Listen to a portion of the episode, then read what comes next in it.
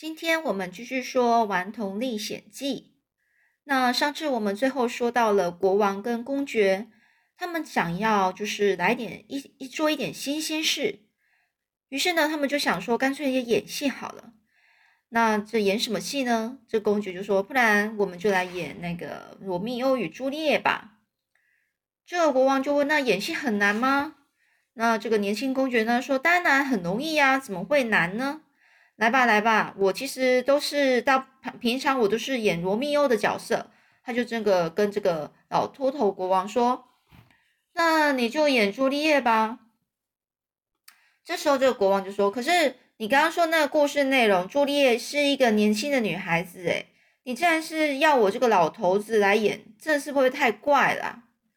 这时候这个公爵就说啦：“哎呀，你别急嘛。”你要化妆啊，那就完全不一样啦。更何况啊，我们只演出呃阳台那一个画那一幕而已。你只要穿一个睡衣，然后戴着有有一个宽宽皱褶的睡帽，高高就站在阳台上就可以了。听我的准没错，我一招这一招啊，我就唬了那些乡下人了。于是呢，这个年轻公爵又拿出脚本，两个人呢就开始排戏了。这个排戏的过程中啊，这个年轻公爵不断的以专家的姿态指导国王要如何演戏。哎呀，他就说啦：“国王啊，你别那么粗声粗气的叫罗密欧，吓死人了，简直就像牛叫似的。你应该要娇娇滴滴的小声说，还有有气无力的像这样，罗密欧，懂吗？”而这个国王努力试了一次，又说：“这样行吗？”这个公爵呢，就毫不留情的就说：“哼，你现在不像牛，倒像倒像是一头公驴啊！”这等到木筏啊，就是快接近这个附近的小镇的时候呢，这个国王总算就把台词都给背熟了，而且呢，他觉得自己很有演戏的天分哦。到了小镇，他们就发现这个运气呢，真的也是不错，因为当天啊下午有一个马戏团。要在他们那个到的那个镇上表演，所以附近的居民几乎都是聚集到这里。街道上都可以看到挤成一团的马车，还有许多这个看起来呢就是很奇奇怪怪的一些马。更妙的是，马戏团呢在下午演完之后呢，不等天黑就要离开，所以他们刚好就可以利用现成的场地来演戏。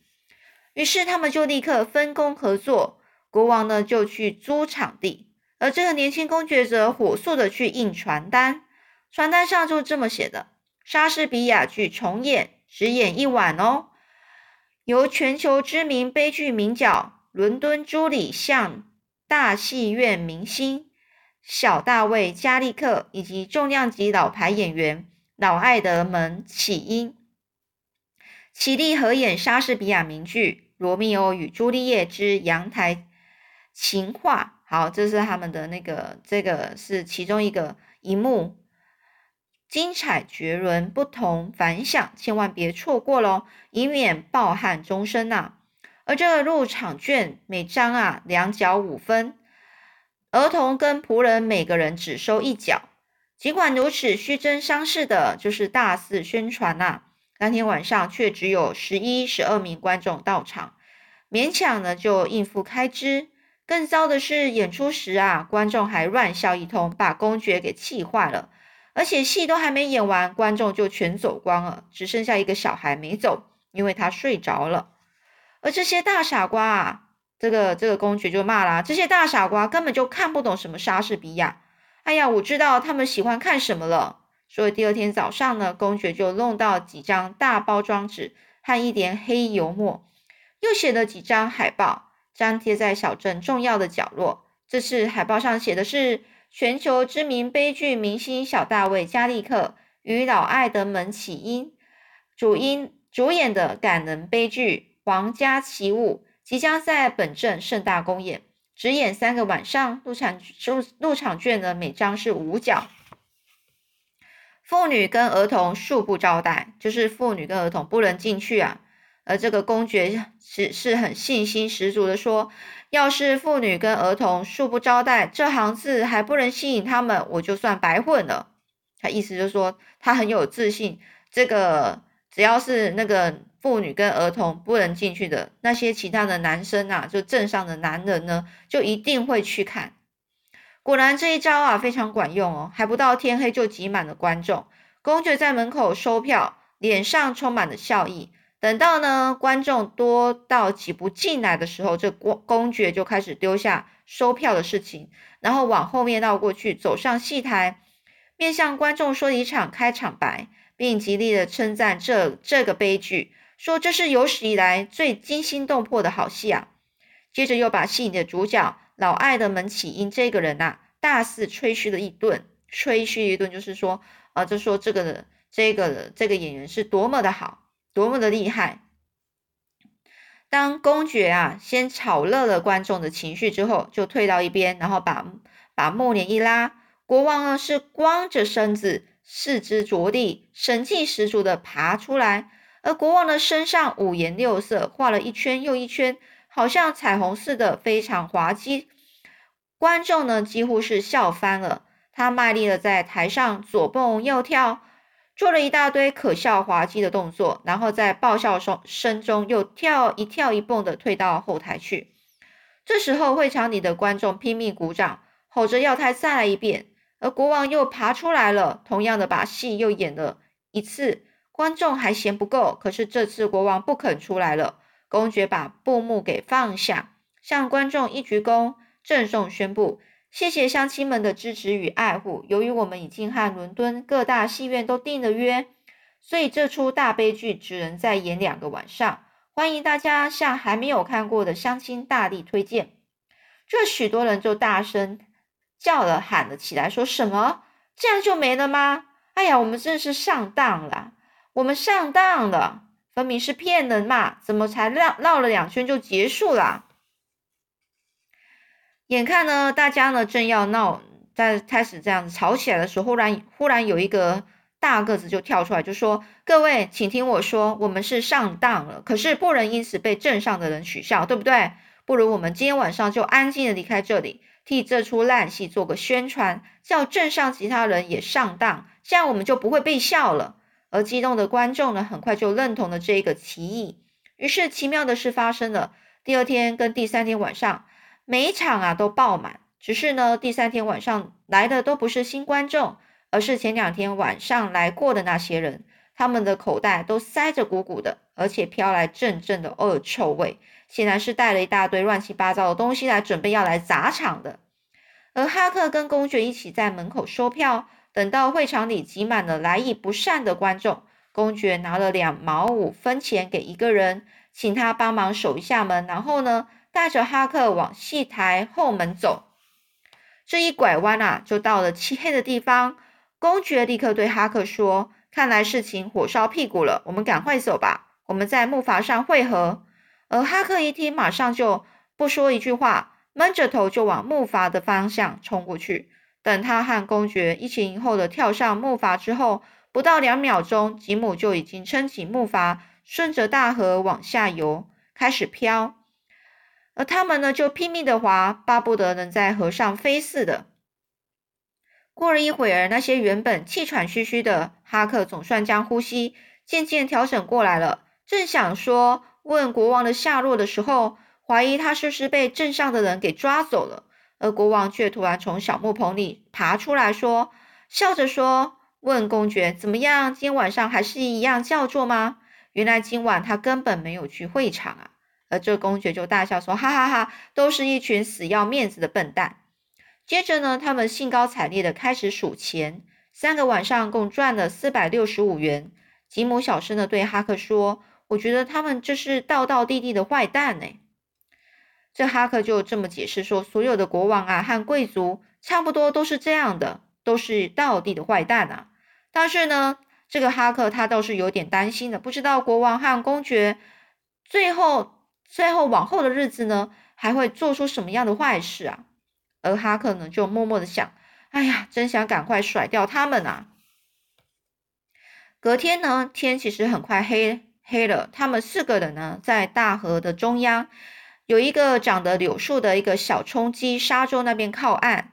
河的两边呢有一个村庄，于是国王和公爵呢又凑在一起，开始想着说这是要出什么样的骗术，然后再大捞一笔呀。也许我们可以再表演皇家奇物啊，而且两个小镇都去试试嘛。这个公爵就这样说喽。可是国王说：“哎呀，我不介意再牺牲一下，只是不太妥当吧？也许现在消息已经传到下游地区了。”这公爵呢，实在是舍不得放弃，因为这个点子赚钱快又不花力气，他就说了：“不会这么快吧？”这但是呢，这个老国王还是反对说：“不好啦，何必冒险呢？呃，再想想看有没有别的吧。”于是他们讨论了半天，一时也讨论不出什么结果。这国王国王啊，最后就对公爵说：“这样好啦，我带哈克先到镇上去走一走，碰碰运气吧。也许老天爷会帮忙指引我们一条发财路呢。”而哈克心里想说：“应该是请魔鬼来帮忙才对吧？”在他的观念里，魔鬼是专门帮坏蛋的。这公爵就说：“也许就在这里，那也好啦，不然我们就在这里休息吧。我们就打个盹，也许梦里呢。”会有什么好点子？而在上回演皇家奇物的这个那个小镇上，国王就买了一些衣服，都是黑色的。现在为了要到镇上转一转，他特别呢又换了崭新的黑衣服。过去呢，哈克从来不曾深深刻的体会到佛要金装，人要衣装的道理。现在真的明白了。他吃惊的看了一身新衣的穿着新衣的国王。很惊讶的觉得他整个变得整个那么神气，又有点派头，又这么正经八百，看起来就像圣经中建造大方舟的老头儿，老头罗那个挪亚。而这个哈克呢，就打赌啊，任何人看到这个国王，绝对会说他是百分之百的好人。所以呢，国王就朝了哈克笑一笑，说：“哎呀，你看什么啊，小鬼，快点把你的新衣服也穿起来嘛，我带你去搭大轮船，开开眼界吧。”而哈克当然非常乐意去搭大轮船喽，所以即使要他假扮成国王身边的小仆人，他也是欣然接受的。这时候，远方有一艘大轮船正停在附近的码头装货。这个国王就说啦：“我既然穿的这么讲究，我看啊，就就说我是从路易，呃，圣路易或是新新新辛那提那边来的。好了，就讲这两个地方，一个很大城市吧。”于是呢，这个呢，他就指挥着哈克把小船啊往大那个大轮船那边划过去，准备搭轮船的小镇去了。而哈克呢，熟练的划着小船，在小镇上游了一公里左右的地方靠了岸，接着在近水里顺着水岸往前漂。过了一会儿呢，他们就看到岸边呢有一个很有体、很体面、穿的很体面的一个乡下小伙子，他坐在一块大木头上擦汗。他的身边有两个大手提包，一看就知道要远行。远行就是要去很远的地方。国王发现呢，这小伙子用一种友善又好奇的眼神看着他时，马上就决定主动和他呃聊一下天。于是呢，国王小声吩咐哈克说：“来，我们快点向岸边那边划过去吧。”而等接近了之后呢，国王就带着慈祥和蔼的笑容。向这个小伙子给他跟他打招呼，就说：“哎呀，今天天气可真暖和啊，是不是啊？你要上哪去啊？”这小小伙子客客气气说：“我要搭轮船去纽奥良。”这时候国王转头就对哈克说：“哎呀，正好我们也要去搭轮船嘞，就让我们送你一程吧。天气这么热，你就提着两个手提包赶路，一定是很吃力吧？”他就说：“阿道夫斯，你跳上岸去帮帮那位先生的忙。”哈克知道这会儿他又得记住一个新的名字了，他心里就在想：哎呀，国王非要找这个很难记的名字吗？所以呢，这个小伙子肯很诚恳的就向国王道道谢说：“哎呀，老人家您真好啊！说真的，我刚才看到您的时候，我还在想，哎，你会不会就是威尔克斯先生？哎，请问您贵姓啊？看样子你应该也是位牧师吧？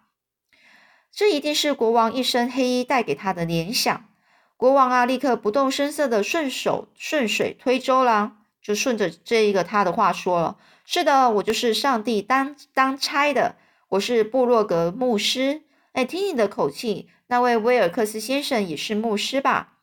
他是您的亲戚吗？”这这个年轻小伙子就说：“不不不，他是彼得的大哥，他。”名叫哈维尔哈尔韦哈尔哈尔哈尔韦，嗯，很难念哦。